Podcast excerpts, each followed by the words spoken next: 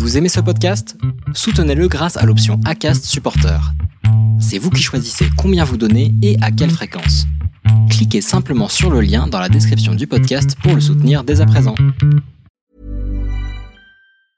I'm Sandra, and I'm just the professional your small business was looking for. But you didn't hire me because you didn't use LinkedIn jobs. LinkedIn has professionals you can't find anywhere else, including those who aren't actively looking for a new job but might be open to the perfect role, like me. In a given month, over 70% of LinkedIn users don't visit other leading job sites. So if you're not looking on LinkedIn, you'll miss out on great candidates like Sandra. Start hiring professionals like a professional. Post your free job on linkedin.com/people today. Les déviations racontent les histoires de celles et ceux qui ont changé de vie. Pour nous suivre et ne rien manquer de nos actualités, rendez-vous sur notre site, abonnez-vous à notre chaîne YouTube, notre page Facebook, notre compte Instagram et suivez nos podcasts sur Acast. Tout de suite, un nouvel épisode, une nouvelle histoire, une déviation.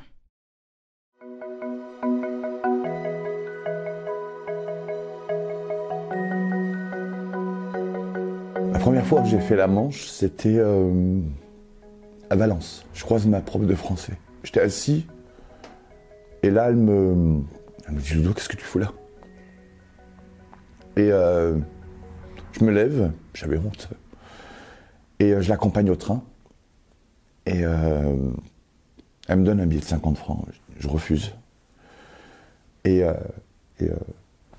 j'ai compris que en fait, je pouvais pas rester comme ça. Après, j'ai mis le temps, mais je savais déjà que j'allais pas rester dans cette situation. Ça a été un électrochoc. Bonjour. Alors, je m'appelle Ludovic, j'ai 47 ans, un ancien SDF et maintenant éboueur à la ville de Paris. Le rapport que j'avais avec mes parents, euh, déjà, mes parents divorcés. Moi, j'avais 4 ans. Donc, mon père, je le connais pas trop. Et ma maman, euh, elle a élevé sept enfants parce qu'elle s'est remariée avec une personne qui avait deux enfants. Et du coup, moi, le dernier, bah, ils avaient plus l'argent pour m'élever. Donc, euh, elle m'a mis à la tasse. Euh, J'ai été victime de pédophilie. Euh, J'ai fait des fugues. Euh, enfant perturbé. La DAS, en fait, c'est très simple. Ma mère, elle me dit, écoute, Ludovic, on va aller à Valence devant le juge et on va te placer euh, pendant un mois en vacances. Et en fait, c'était pas un mois. C'était jusqu'à ma majorité. En fait, j'ai l'impression que c'était un business pour enfants. Parce qu'il n'y avait pas d'amour entre nous. On était là, il y avait des règles à respecter, terminé. J'aimais pas l'école. Et euh, tout ce passé-là euh, me donnait envie de partir de l'école. En fait. Je sais pas pourquoi. J'avais d'autres priorités. euh, euh, voilà, et puis euh, je comprenais pas en fait tout, tout, tout, tout ce qui m'arrivait, le fait d'être parti à la DAS, tout ça, je comprenais pas du tout. J'étais le, le vilain petit canard qui est maintenant est devenu un cygne. Déjà, il faut savoir quand j'étais petit, euh, on avait des cyprès. Les cyprès, donc c'est le, le cousin au sapin. Et euh, j'étais caché derrière les cyprès et je regardais les, les, les reapers, donc les éboueurs qui ramassaient nos poubelles. Déjà là, j'étais fasciné. Ensuite, je regardais plus et j'étais plus caché derrière mon petit cyprès. Par contre, j'ai amené mon petit sac pour le donner aux éboueurs pour qu'ils le mettent dans la poubelle, dans, dans le, dans le camion poubelle. Donc déjà là, j'étais fasciné. Et euh, après, ben, tout, tout, tout ce que je voyais, tous ces déchets un peu partout, ça me, ça me perturbait. Quand j'allais aux escargots, quand j'allais, quand j'allais aux champignons, je voyais tous ces dépôts sauvages. Qu'est-ce que ça fout là Ça n'a rien à faire ici. Euh, Quand j'allais pêcher la perche soleil ou le poisson chat, euh, je voyais du polystyrène qui flottait. Je me dis qu'est-ce que c'est que ça? Moi, je voulais y aller pour le ramasser. Mon beau-père, il me prenait par le col et il me retirait comme ça parce que c'était trop dangereux. Euh, donc déjà, j'étais fasciné par, la propreté. Et plus ces bonhommes derrière le camion. Et j'ai jamais su comment. Donc j'ai laissé tomber. Je sors à 17 ans et demi, ouais, c'était ouais, 17 ans et demi de- du collège.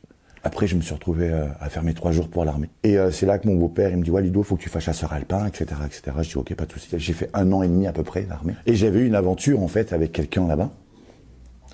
Et ça, c'est su. J'ai été viré de l'armée et mon périple euh, de la rue a commencé à ce moment-là. Mon toit, c'est Paris. Le premier jour où je suis arrivé, euh, ben, en fait, la clé, quand tu es sans domicile fixe, tu, euh, il faut que tu aies les bonnes rencontres, en fait, tout simplement. Et j'ai rencontré un gars, il me dit, si tu veux, je te prête un morceau de mon trottoir. dis, bah écoute, ok. Et, là, tu t'aperçois que c'est les gens qui ont le moins qui donnent le plus, au final. Parce qu'il avait rien, le gars. Le programme d'une journée, quand on est SDF à Paris, c'est on va boire le café dans une association, ensuite on va jouer aux cartes dans une autre association, on va laver notre linge dans une autre association, on va se laver le corps dans une autre association, etc., etc. Tout ça pour dire qu'à Paris, il y a tout ce qu'il faut pour un SDF pour pouvoir manger, dormir, se laver. Euh, voilà, il y a tout ce qu'il faut pour que ce soit un tremplin pour devenir après, pour subvenir à ses, propres besoins. Je suis resté SDF une dizaine d'années à peu près. La première fois que j'ai fait la Manche, c'était euh, à Valence. Et là, ça me rappelle le moment où euh, je croise ma prof de français. J'étais assis, et là, elle me, elle me dit Ludo, qu'est-ce que tu fous là? Et euh, je me lève, j'avais honte, et je l'accompagne au train. Et elle me donne un billet de 50 francs. Je refuse. Et, euh, euh, j'ai compris que, en fait, je pouvais pas rester comme ça. après, j'ai mis le temps, mais euh, je savais déjà que j'allais pas rester dans cette situation. Ça a été un électrochoc. J'étais dans une association qui m'a permis justement de pouvoir avoir les adresses pour pouvoir envoyer mes CV, donc en l'occurrence à Disney, parce que je me suis travaillé dans la magie, c'est magnifique. Et euh, du coup, ils m'ont pris. Et du coup, là, j'ai pu avoir un appartement. Ah, là, j'étais le plus heureux du monde. Quand j'avais, alors quand j'avais, en fait, c'était mon tout premier appartement. C'était un F3 à Mareuil-les-Maux. Et euh, incroyable. Après Disney, euh, je crois que c'est à partir de là que je descends sur Lyon. Et là-bas, j'ai une rencontre. Je vais dans un bar et j'ai une rencontre. Je rencontre quelqu'un. Et voilà, et ça a duré 7 ans. à peu près 7 ans, 6 ans et demi. Je me suis aperçu aussi qu'au final, euh, cette personne avait un petit peu abusé de moi aussi, de ma gentillesse. Donc j'ai dit stop, on va arrêter là. Et je suis parti aux États-Unis. Et là, mon périple a commencé aux États-Unis. Moi qui voulais faire le rêve américain, etc., etc. San Francisco, en fait, c'était ma destination. Et euh, c'est le, la ville gay, la capitale gay du monde, parce que tout le monde se retrouve là-bas. Moi, je bois, etc. Et je sors du bar en, titubant.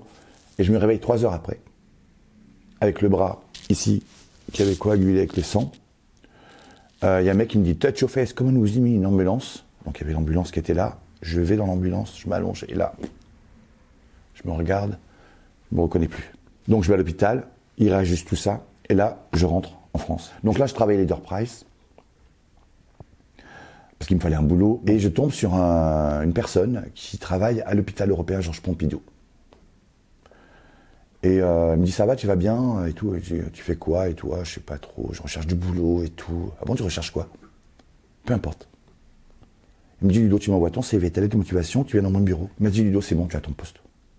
Et du coup, il m'a proposé un poste d'agent hospitalier euh, en accueil, en radiothérapie. Et je vois une annonce appartement à Morigny-Champigny, donc dans les Sonnes, etc., en duplex. Oh, magnifique, c'est pour moi, paf. Je travaille dans la fonction publique, ça va y aller, aucun problème. Paf, je vais à l'entretien, euh, je vois l'appartement, elle me dit oui tout de suite. Mais j'en ai pleuré, mais tu peux pas imaginer. Et je me dit, ça y est, enfin. Toutes ces années-là, euh, où tu sais pas où tu vas aller, tu vas dormir dehors ou pas, tu vas aller chez quelle personne, on sait pas chez qui, etc., etc. Tout ça n'a plus, plus lieu d'être. Donc tu as tous passé là qui s'évacue. Euh, ma voisine, elle a un ami qui lui me dit, Ludo, la ville de Paris recrute. Je dis, ah bon, et dans quoi? Il me dit, éboueur. Je dis, quoi? C'est toujours ce que j'ai voulu faire en fait. Et euh, donne-moi tout ce qu'il faut que je fasse. On va faire ça tout de suite. Et là, quand on m'annonce que je suis devenu, que j'ai réussi et que je suis pris, première chose que je fais, j'appelle ma mère. Je dis maman, ça y est. J'ai passé le concours des boueurs, j'espère que ça va. Il me dit, mon fils, je suis fier de toi. Tant mieux. et euh, bah, pareil, des larmes. en veux-tu, en voilà. Mes idées, mes, mes idées de suicide, etc., etc., tout ça a disparu d'un seul coup, comme ça, grâce à ce métier. Et j'ai toujours mis l'autre en premier et après c'est moi. Et les métiers des bois, c'est exactement ça. On va nettoyer les rues pour qui? Pour, pour les gens. Alors je suis sur les réseaux sociaux euh, depuis le jour où on nous a insultés derrière le camion. C'était les bouchons. Peut plus avancer, par contre on commence à, on continue à travailler. Et là derrière on nous siffle, sale fonctionnaire, vous êtes payé à rien foutre, etc., etc. Un manque de respect total. Je dis quoi? Je dis, OK, comme on est, on est en binôme euh, à la ville de Paris, euh, je dis à mon binôme, écoute, prends-nous en photo et on va montrer notre métier. sur les réseaux sociaux. Et là, j'avais une pub de TikTok. Et du coup, je fais la vidéo en 2-2. Et euh, c'est juste des montages photos. Et ben, je l'ai mise en ligne, 345 000 vues d'un seul coup. Et puis là, tout s'enchaîne. La sensibilisation, les vidéos avant-après. euh, je suis devenu un influenceur malgré moi. Mais quand je dis que je suis devenu un influenceur, c'est pas que je vais vous vendre un produit avec un code promo, pas du tout. Je m'en fous de votre carte bleue. Moi, je vais vous vendre des, des, gestes gratuits. Rien à acheter, juste à vous influencer, à jeter à la poubelle. Je vais prendre le mot influenceur et lui donner tout son sens. Alors, je repense beaucoup à cette vie que j'ai eue en tant qu'SDF et j'ai, je fais attention de ne pas y retomber. On n'est jamais sûr de rien. Et euh, là, je fais extrêmement attention à l'argent, à tout ça, même si je suis un gros dépensier. Mais euh, par exemple, j'ai acheté une PS4. Je l'ai jamais ouverte. Elle est toute neuve. Un jour, il y a mon chef qui est venu me voir. Et il me dit, Ludo, pourquoi tu ferais pas le tour de Paris en roule-sac? Roule-sac, c'est le chariot qu'on a quand on est boueur et pour collecter les papiers, euh, pour collecter les déchets. Pardon. Et j'ai fait le tour de Paris en deux jours et demi. J'ai ramassé 4800 litres de déchets en passant par les maréchaux. J'ai fait la tournée des ponts de Paris, il y en a 35. 37 exactement, mais il y en a deux qui sont doublés. Et j'ai ramassé 2300 litres de déchets qui étaient prêts à tomber dans la Seine. Donc je me dis, j'ai préservé un petit peu la Seine. Ensuite, encore beaucoup plus grand, je pars de chez moi, donc de Étampes, et je, ma destination c'était Paris, l'hôtel de ville, en refaisant un petit peu, un petit le tour de, de Paris, 110 km. Là, cette fois, on a ramassé 6800 litres, 68, 68 sacs de déchets. Et en fait, tout ça, ça cache bien évidemment un plus grand trajet qui est C'était Paris-Marseille. un entretien mené Alors, par Laurence Paris-Marseille, je le et 1er réalisé par Sidney 2023. Clazel. On va passer par la N7, Commentez, donc il va y avoir écrivez-nous, 14 villes, 14 partagez, étapes. taguez vos amis. Et on va mettre Réagissez avec 41 jours. de cœur, de Normalement, on fera levés 15 et à 20 d'étoiles km par jour. le.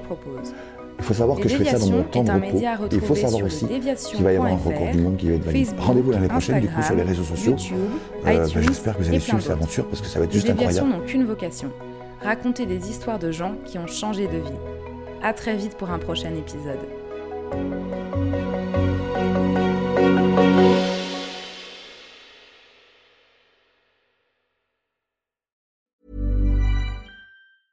Even when we're on a budget, we still deserve nice things. Quince is a place to scoop up stunning high-end goods for 50 to 80% less than similar brands. They have buttery soft cashmere sweaters starting at $50, luxurious Italian leather bags, and so much more. Plus, Quince only works with factories that use safe, ethical, and responsible manufacturing. Get the high-end goods you'll love without the high price tag with Quince. Go to quince.com slash style for free shipping and 365-day returns.